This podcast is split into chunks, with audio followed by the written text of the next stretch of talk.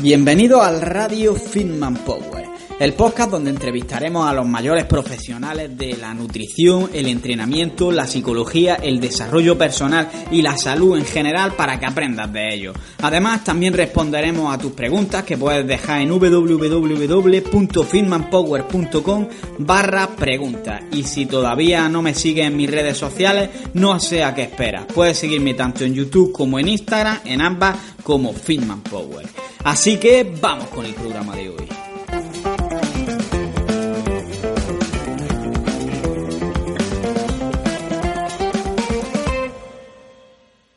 Muy buenas, hijos del hierro, y bienvenidos una vez más aquí a Radio Fitman Power. Hoy tenemos con nosotros a un invitado muy conocido en las redes sociales. Se trata de Ángel 7 Real, que tiene un canal de YouTube con bastante éxito y muchísimos seguidores en Instagram.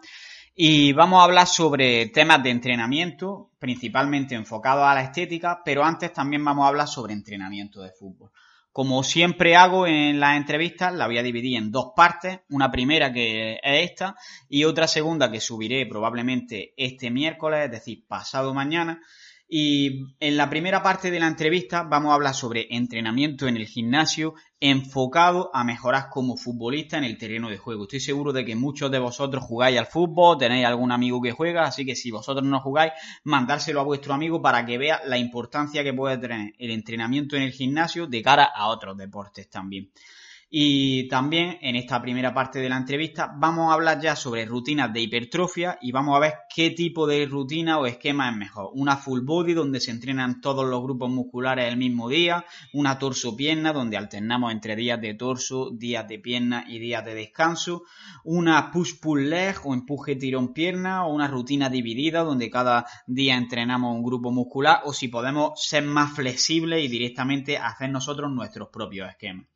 En la segunda parte ya entraremos un poco más en los pasos que tenemos que seguir para diseñar nuestra propia rutina personalizada y por último también hablaremos concretamente sobre la selección de los mejores ejercicios para pectoral, veremos si se puede cambiar la forma del pectoral, etcétera. Es una rutina en la que profundizamos en bastantes temas y que puede ser muy interesante, así que disfrutad de ella. Escucha cómo suena, voz imposible va a llegar nadie me va a frenar, ahora soy yo el que se va a levantar. Escucha cómo suena. Bueno, pues aquí tenemos a Ángel de Ángel 7 Real.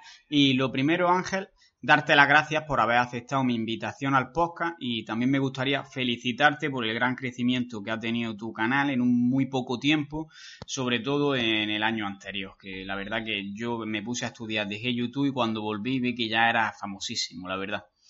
Y bueno, lo primero, la primera pregunta, como a mí no me gusta presentar a la gente, pues te voy a hacer la pregunta que siempre hago, que es que nos digas quién eres, nos cuentes tu historia y por qué crees que te he invitado al podcast. Bueno, primero decirte, darte las gracias por la invitación. Seguro que me has invitado por mi claro atractivo físico. Y segundo, entiendo porque tengo algo que aportar. Al final lo que hago en mis redes sociales es intentar aportar conocimiento, intentar aportar conocimiento práctico. Creo que hay una especie de dos extremos. Quizá un extremo que tiende más a un conocimiento muy avanzado, muy complejo que a la gente normal no le llega y otro, otro extremo que comparte un contenido muy simplón, muy sencillo, que al final son medias verdades y que tampoco ayuda a la gente. Entonces intento estar en un punto intermedio, aportar información real y veraz y hacerlo lo más asequible posible para la gente. Entonces tengo un sistema de entrenamiento personal, al final lo que me da sobre todo es experiencia, he tratado un montón de temas, un montón de cosas, entonces aparte de lo que yo aprendo como tal, la experiencia considero que ese binomio entre los dos me ayuda a aportar las redes sociales, que es lo que hago y es mi ilusión a día de hoy. Me gusta mucho eso que dices de intentar buscar el punto medio, porque al final, entre la gente que divulgamos, yo estoy viendo que pasa mucho una cosa, que es que intentamos dar mensajes de si es mejor hacer 10 o 11 repeticiones, nos centramos en detalles y al final la gente en su mayoría no cumple con las bases de una buena alimentación, un entrenamiento suficientemente duro, sobrecarga progresiva, etcétera.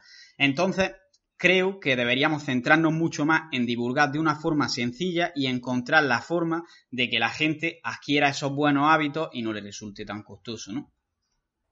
Claro, creo que el problema principal de esto que tienes es que primero engañes a la gente porque hay mucho ruido. La gente no sabe a quién escuchar ni a quién hacer caso.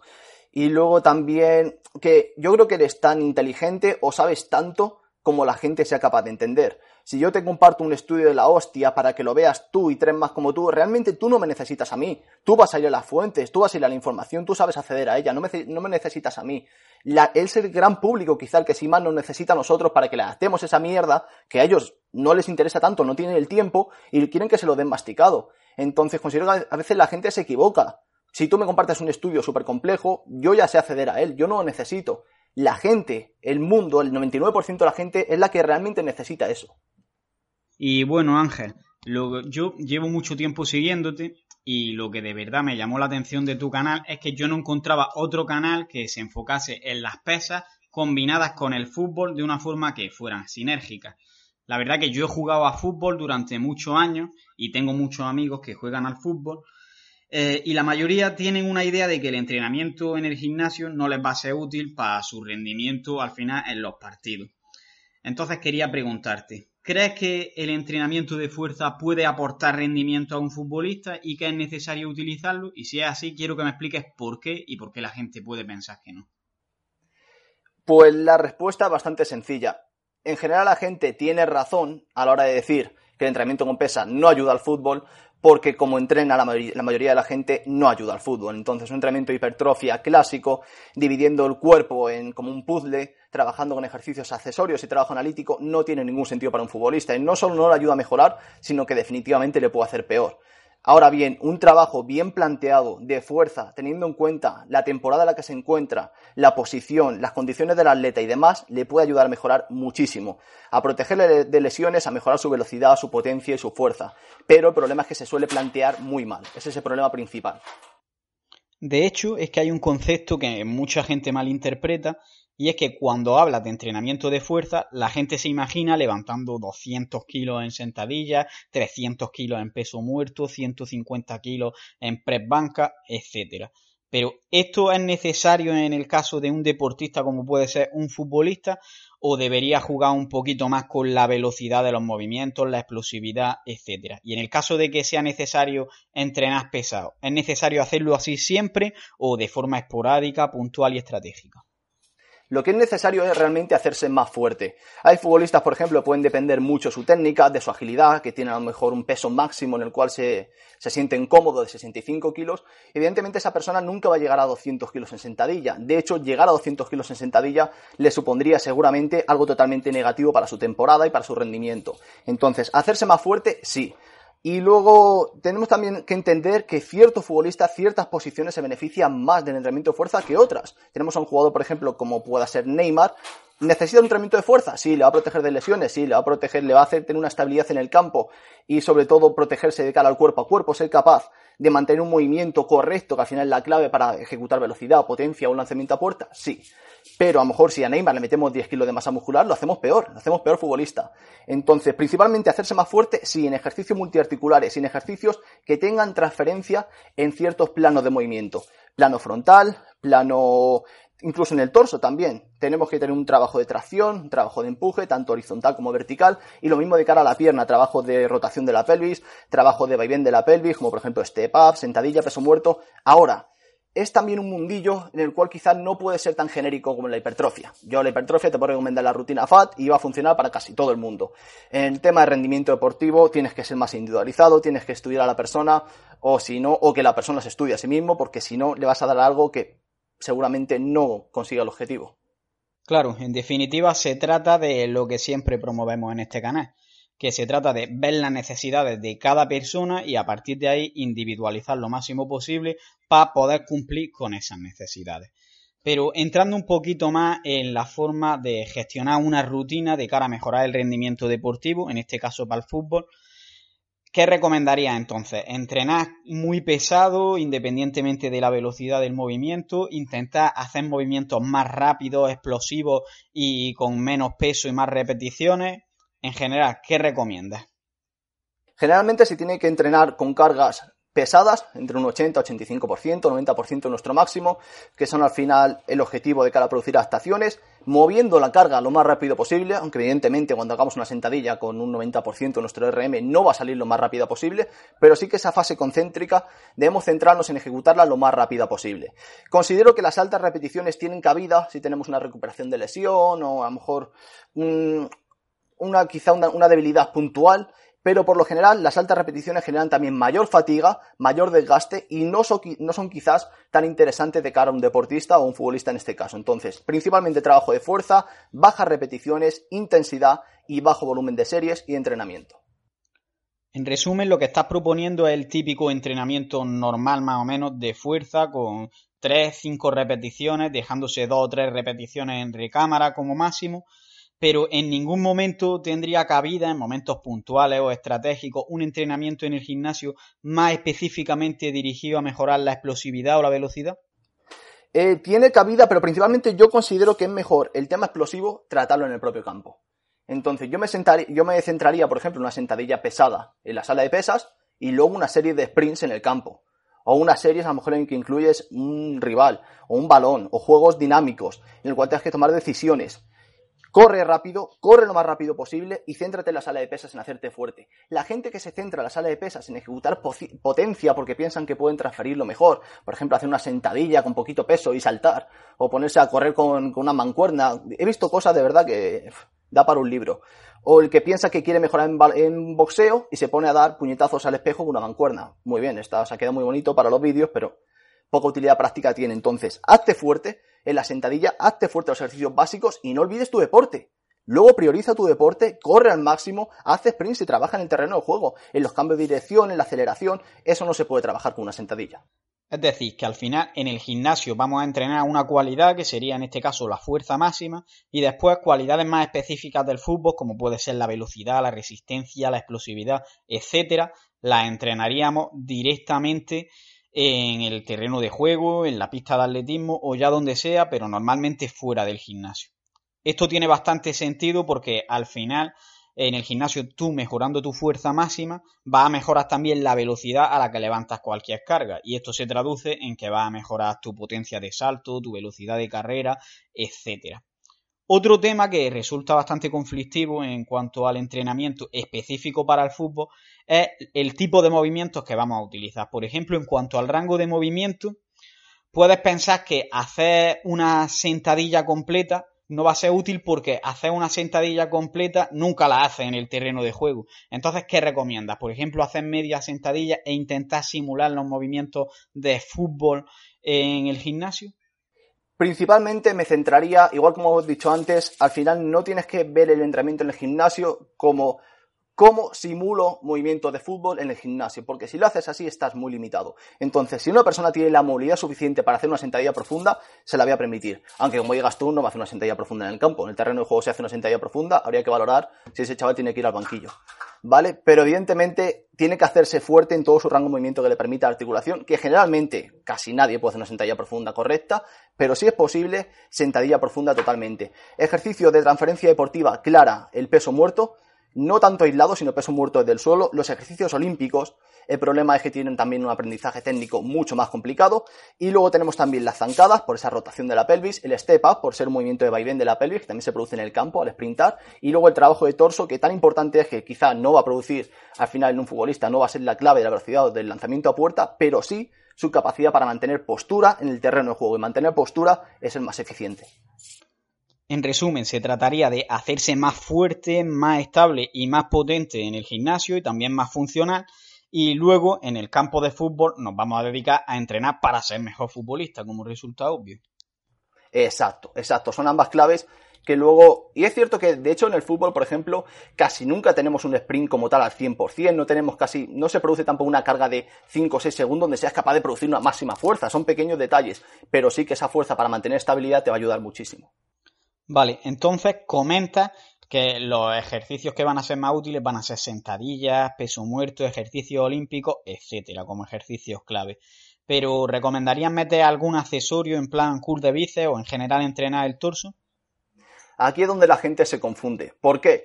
Porque la mayoría te dicen, no, yo quiero ser mejor en el campo, yo quiero ser mejor en el campo, pero luego llegan y, ay, es que no tengo elevaciones laterales, es que el hombro así no me va a crecer, es que el pectoral superior no se lleva estímulo. A ver, o eres futbolista o eres culturista. Entonces, cuando hemos dicho antes que se prioriza la intensidad y la calidad de las series a un volumen de entrenamiento en temporada bajísimo, 9, 12 series efectivas, 15 como mucho, dos veces a la semana, no tienes capacidad para hacer accesorios ni para ponerte a hacer una lista de ejercicios para cada grupo muscular. Entonces, al final, en ese aspecto estás limitado y tienes que entender y priorizar. Otra cosa es el futbolista recreacional que juega los domingos un rato con sus amigos y puede tener un equilibrio mayor. Pero alguien que de verdad quiera entrenar al 100% en el fútbol el miércoles, el viernes y juega el domingo, como se ponga a hacer muchos accesorios o volumen de series altísimo, no tiene nada que hacer. Vale, Ángel. ¿Y qué recomendación daría en cuanto al volumen total de entrenamiento, la frecuencia de entrenamiento eh, y la intensidad, por ejemplo? Depende el nivel, depende de los minutos jugados en el día de partido, depende incluso de la carga que tenga los entrenamientos físicos. Por ejemplo, una persona tiene una serie de sprints en ese entrenamiento físico ese día, le va a afectar a toda la semana.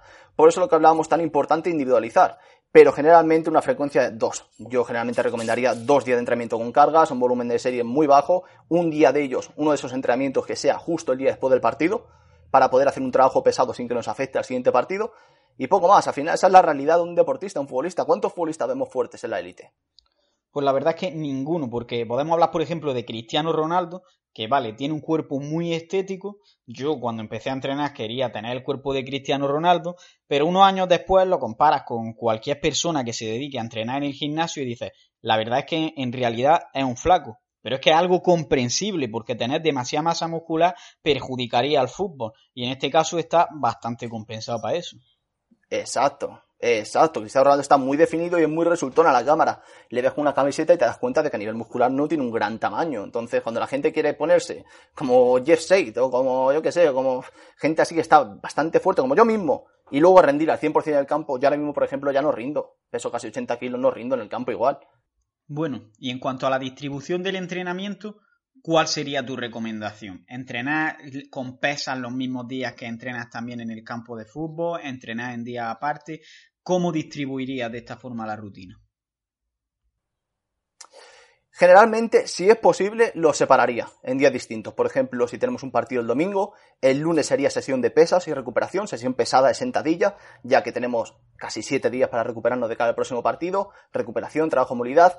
El martes quizá ya podríamos meter algo técnico, el miércoles ya estarías preparado a lo mejor por una sesión más con el equipo, colectivo, resistencia, incluso algo de velocidad, si fuera necesario. Y jueves ya puedes hacer otra sesión de pesas, ya de recuperación, y ya tienes que estar pensando casi en el partido. El entrenamiento del viernes ya tiene que ser táctica y técnica, el sábado descansar y el domingo jugar.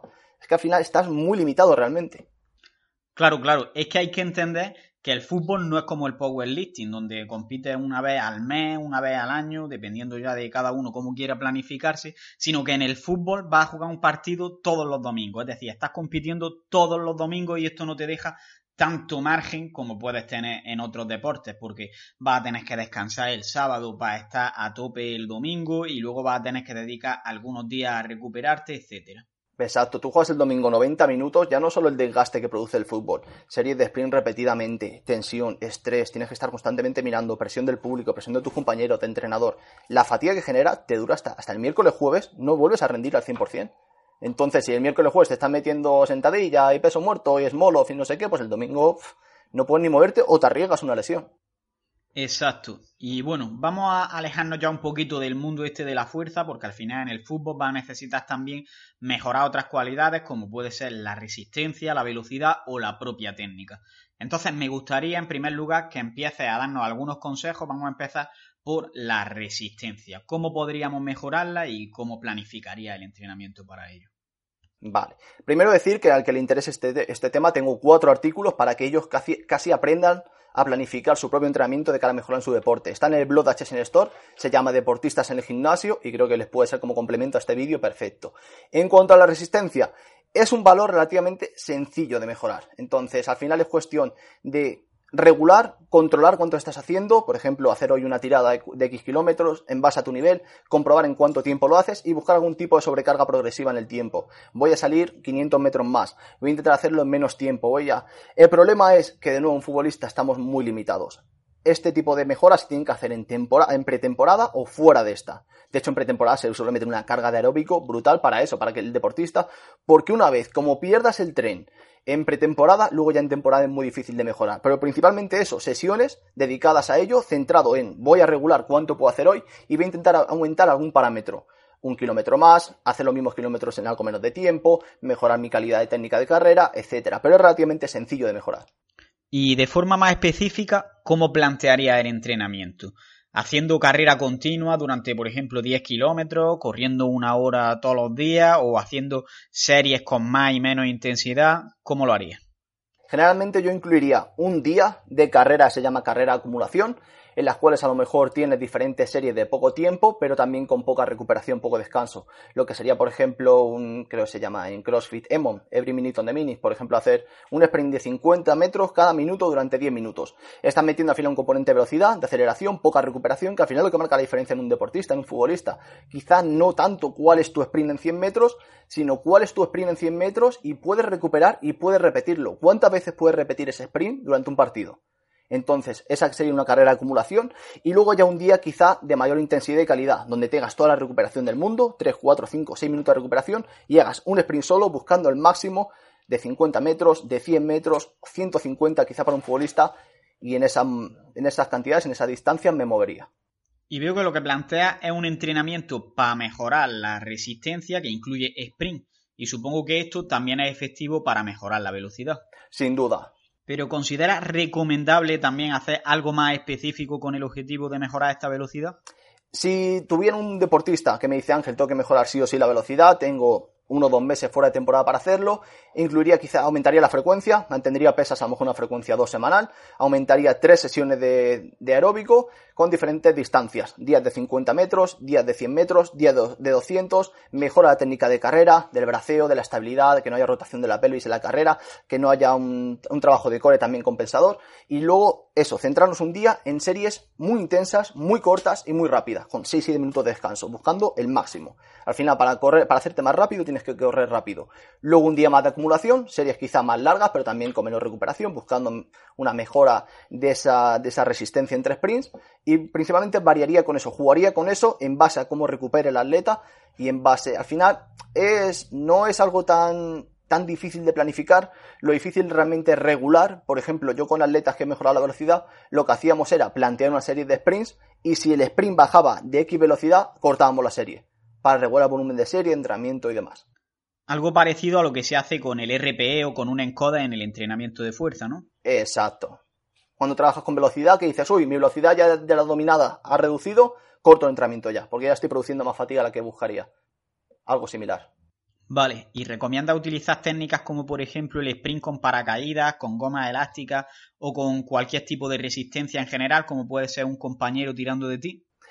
Tiene su cabida, pero nunca va a salir de entrenamiento. Si un día quieres aumentar de alguna forma, incluso a lo mejor a nivel psicológico, aumentar la dificultad de entrenamiento, una, por ejemplo, sprint en encuesta o sprint con paracaídas o un compañero, está bien. Pero nunca basaría eh, el entrenamiento en esto porque al final la persona en el terreno de juego va a correr sin, eh, sin paracaídas, va a correr sin una cinta tirando de él. Entonces tampoco queremos variar eh, su psicomotricidad, su forma de moverse y su forma de correr. Entonces tampoco queremos variar esa capacidad de moverse en los planos del espacio. Y con ese tipo de cosas, con un paracaídas está frenando y está variando su técnica de carrera. ¿Y qué opinas, por ejemplo, sobre intentar mejorar la frecuencia de zancada haciendo carrera cuesta abajo, por ejemplo? De nuevo, tiene cabida. Un día para mejorar la frecuencia o un día al revés porque quieras mejorar la cadena posterior, el glúteo, el femoral, la fuerza en un sprint en subida, bien. Basar el entrenamiento en este, aumentar la frecuencia de esto como si fueran a mejorar la velocidad por sí solos, es algo complicado. Vale. Y por último, ¿qué consejo podría darle a un futbolista con el objetivo de mejorar su técnica en el terreno de juego? Vale, en cuanto a la técnica, aquí sí que es muy sencillo y es repetir y horas y horas y horas. De hecho, cuando estudias a cualquier futbolista, todo el mundo dice lo mucho que se pasaba con un balón cuando era pequeño, lo mucho que entrena, lo mucho que practica después. Hay, cuando tú estás mejorando la técnica, tienen diferentes procesos. Una primera, un primer proceso en el cual eres inconscientemente, eh, fallas inconscientemente, has fallado un gesto deportivo y no sabes por qué has fallado. Una segunda fase en la cual fallas un gesto deportivo, pero dices, vaya, ya sé por qué he fallado. He fallado porque no he puesto el tobillo recto. He fallado porque me he inclinado mucho más hacia atrás al disparar Y después de esa fase ya llega la inconsciencia acertada. Es decir, tú llegas incluso a practicar un movimiento, a hacer un movimiento de forma inconsciente y lo haces bien. Ya tu tobillo lo has enseñado que tiene que estar recto, que tiene que estar rígido, tu cuerpo tiene que estar centrado hacia adelante para disparar, etcétera, etcétera. Entonces, en este aspecto, en cuanto a consejos, es repetir y repetir. ¿Cuánto hagas tú por tu cuenta si tienes, un, tienes tres entrenamientos a la semana con el equipo y un partido el domingo? ¿Cuántas veces te, das, te vas tú al parque a dar mil toques, a dar mil pases a la pared, a tirar mil tiros con la derecha, mil tiros con la izquierda, mil tiros con la derecha desde lejos, mil tiros con la derecha, etcétera, etcétera? Eso, la mejora se puede encontrar, es brutal a todos los niveles, pero es cuestión de horas y de práctica. Claro, al final la clave de cualquier movimiento técnico es repetirlo. Sin duda, sin duda. Yo me he mejorado cosas que nunca me creía capaz, solo en base a eso, a repetir algo que era horrible y repitiéndolo al final se me ha hecho una segunda naturaleza, se llama. Y has comentado que el entrenamiento de resistencia, de velocidad, etcétera, recomienda hacerlo en pretemporada más que en la propia temporada. Y el entrenamiento de técnica supongo que sí recomienda hacerlo durante todo el año. ¿Por qué?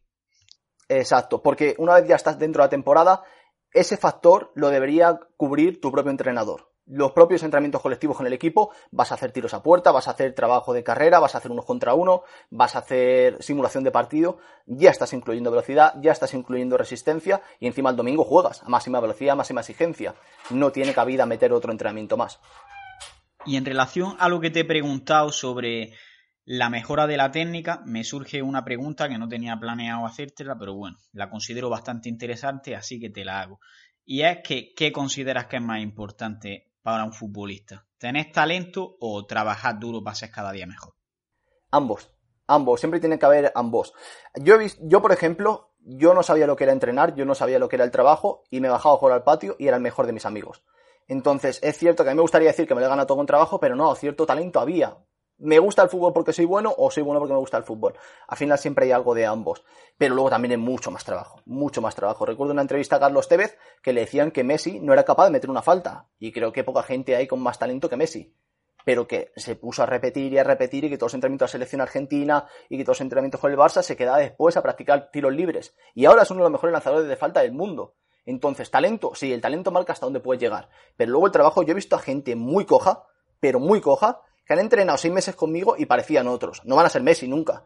Pero la capacidad para mejorar es más alta de la que pensamos. Ahora, ¿cuántos están dispuestos a entrenar dos horas al día durante toda la semana? O irte tú solo al parque a dar toques en una pared. Uf, muy pocos. Claro, de hecho, hay muchísimos ejemplos por los dos extremos. Yo creo que hay gente que tendrá más talento incluso que Messi y que Cristiano Ronaldo, que luego no han llegado a ser los mejores del mundo, pero también te encuentras lo contrario, gente con no mucho talento que se ha puesto a entrenar y al final son futbolistas profesionales, no llegan a ser el mejor del mundo, pero están ahí.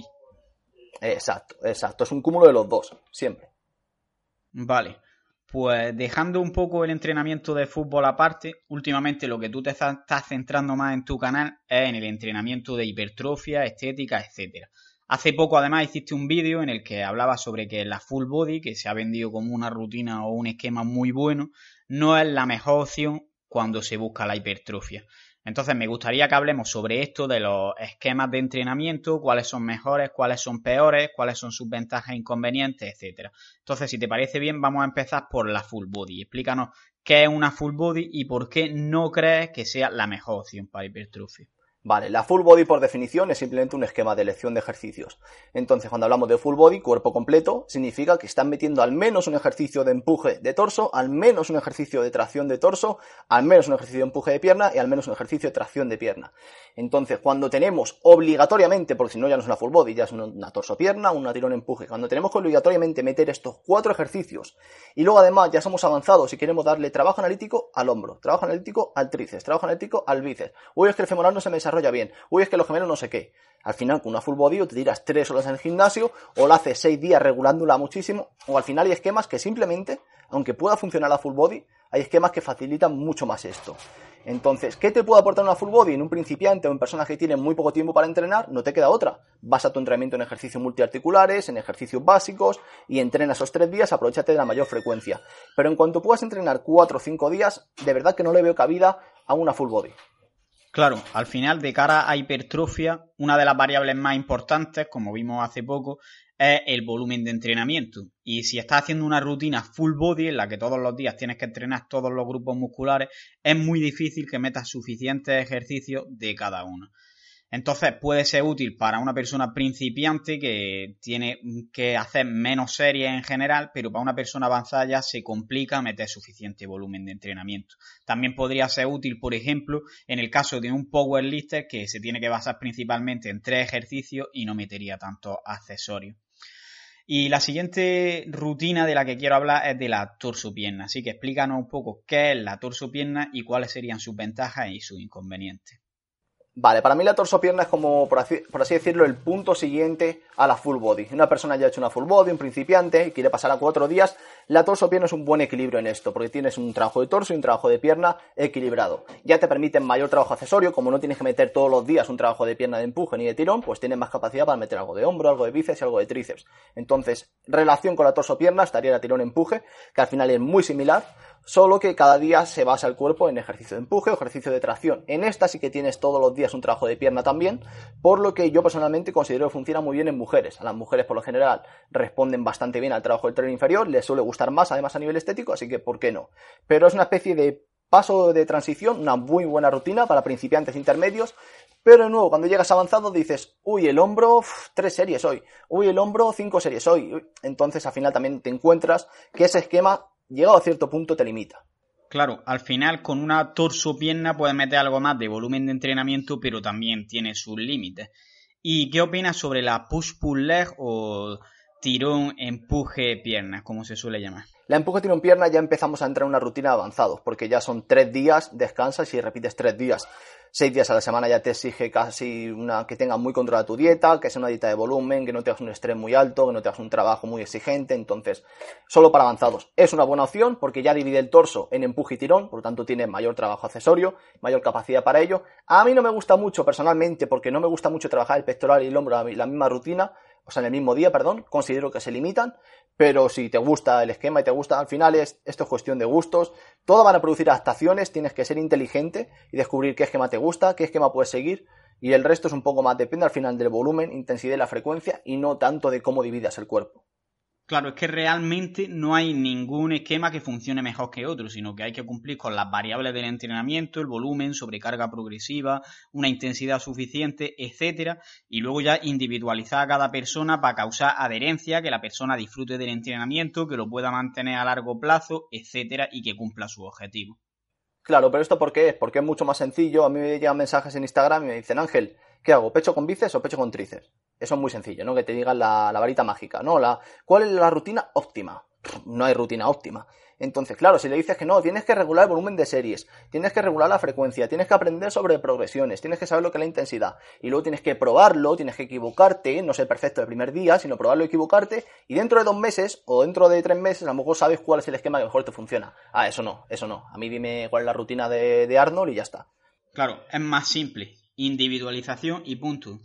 Exacto, exacto. No hay mejor rutina para todos. Es que yo lo que hago en los vídeos es analizar la rutina y de todas saco aspectos positivos y aspectos negativos. De todas. Bueno, ¿y qué opinas sobre la típica rutina dividida o wader, como se llama, en la que un día entrenas, por ejemplo, brazos, otro día entrenas piernas, otro espalda, otro pectoral, etcétera? De nuevo, tienen cabida, es cierto que permiten un trabajo accesorio suficiente, incluso en ciertas personas a lo mejor que les gusta, por así decirlo, ir un día centrarse solo en un grupo muscular. Voy a centrarme en pectoral y lo voy a destrozar. Hay ciertas personas que además tienen una recuperación muy buena y responden bien. Yo conozco gente que se ha puesto muy grande y muy fuerte con una rutina de vida clásica de frecuencia 1 Generalmente voy a recomendar la frecuencia 2 porque permite mejorar en técnica, es más sencilla de cara a cualquier persona de a pie en, clave a los ciclos de recuperación y sobrecompensación del cuerpo, entonces es más sencillo regular el volumen de entrenamiento y considero que es más entretenido, no tener que un día solo hacer solo bíceps. Entonces, ¿tienen cabida? ¿Pueden progresar? Sí, son lo óptimo, no la recomendaría como lo óptimo. Al final de lo que se trata es de intentar encontrar un esquema de entrenamiento que nos guste y que nos permita cumplir con un volumen mínimo de entrenamiento, una intensidad y que la frecuencia sea adecuada. Lo que pasa con las rutinas weighted o divididas, al final es que si intentas meter todos los ejercicios del mismo grupo muscular en el mismo día, si suponemos que haces 20 series de pecho en el mismo día, probablemente la última serie ya estés bastante fatigado y no rindas tanto que si haces 10 series un día y 10 series tres días después, por lo que al final va a acabar siendo más eficiente una frecuencia mayor con algo menos de volumen diario. Exacto, si tú por ejemplo haces pectoral un día y haces 20 series y yo hago pectoral dos días y te hago 12 series cada día, al final de semana estoy haciendo 24 y seguramente con más calidad que tus 20. Entonces, Ángel, ¿tú recomendarías algún tipo de esquema de entrenamiento por encima de otro, así de manera general o para novatos o para avanzados? No, realmente no, realmente no. Me gusta la FAT, me gusta la torso pierna de frecuencia 3, me gusta push pull me gustan todas. Y realmente yo con mis clientes juego mucho y tengo todo tipo de rutinas porque todo tipo de rutinas funcionan y muchas veces es más importante psicológicamente que la persona esté entretenida, le gusta lo que hace y tener una rutina adaptada a él que no tanto el esquema que utilice. Claro, mi opinión al final es que no hay que pensar tanto en esquemas, sino en utilizar la forma de organizar el entrenamiento que mejor nos venga para cumplir con el volumen, la intensidad, para que tengamos más adherencia, etcétera, y de esta forma podamos progresar más a largo plazo. Al final da igual que sea una torso pierna, una full body, que si se ajusta a ti y a tus necesidades, va a ser un buen esquema para seguir mejorando. De hecho, en caso contrario, pues no. Tengo una rutina que la llamé la mejor rutina de cuatro días, en la cual los tres primeros días son divididas, pecho, bíceps, tríceps, espalda, hombro, pierna, core, pero el tercer día es un full body para aumentar esa frecuencia 2, entonces al final puedes jugar con los esquemas, puede variar. El problema es que la gente, evidentemente, esto requiere unos conocimientos. Hay gente que me escribe por Instagram y me dice, Ángel, dime cómo hacer una etapa de volumen. Y hombre, pues espera, ahora te lo escribo en un mensaje, ¿vale? Que aquí hay gente estudiando 5 años y todavía no saben, y ahora te lo escribo en un mensaje cómo se hace. Entonces, requiere muchos conocimientos. También hay gente que dice, joder, pero ¿por qué pagas una asesoría si esto está chupado, si tienes toda la información en internet? Pues mira, es más fácil cortarse el pelo y yo pago el peluquero. Entonces, eh, tienes que tener unos conocimientos para adaptar la rutina y la gente muchas veces se pierde porque buscan al final una perfección antes de empezar que no existe, que lo mejor es empezar. Claro, la acción supera la perfección. Sin duda. Constancia sobre perfección. Y como te decía, ¿recomienda algún esquema que se ajuste mejor a personas novatas o alguno que se recomiende más para personas avanzadas en el entrenamiento? Teniendo en cuenta primero los principios, sí que suele adaptarse mejor para principiantes una full body, una torso pierna o una tirón empuje. Y ya en avanzados utilizaría esquemas divididos de frecuencia 2 o rutina FAT o push pull leg, etcétera, etcétera. Ya un avanzado tiene mucho más margen de maniobra. Bueno, pues hasta aquí llega esta primera parte de la entrevista. Espero que os haya sido de utilidad y en la siguiente parte, que subiré pasado mañana, ya he comentado que vamos a ver los pasos específicos para diseñar nuestra propia rutina personalizada y adaptada a nuestras circunstancias y después también hablaremos sobre la selección de los mejores ejercicios para pectoral. Me gustaría hablar también sobre otros grupos musculares, pero al final la entrevista tiene un tiempo limitado y no nos da tiempo. Eh, bueno, deciros que estaría bastante agradecido si me dejáis un comentario diciéndome lo que pensáis de este tipo de podcast y dando vuestra opinión sobre los temas que tratamos. Así que nada, me despido y un saludo y a seguir creciendo. Pues hasta aquí el episodio de hoy. Espero que os haya gustado y os haya sido de utilidad. Y si es así, no dudéis en compartirlo en las redes sociales, en darle al corazoncito y si queréis cualquier cosa, en dejarme un comentario porque me encanta leer y responder vuestros comentarios. Así que no me enrollo más y un saludo y a seguir creciendo.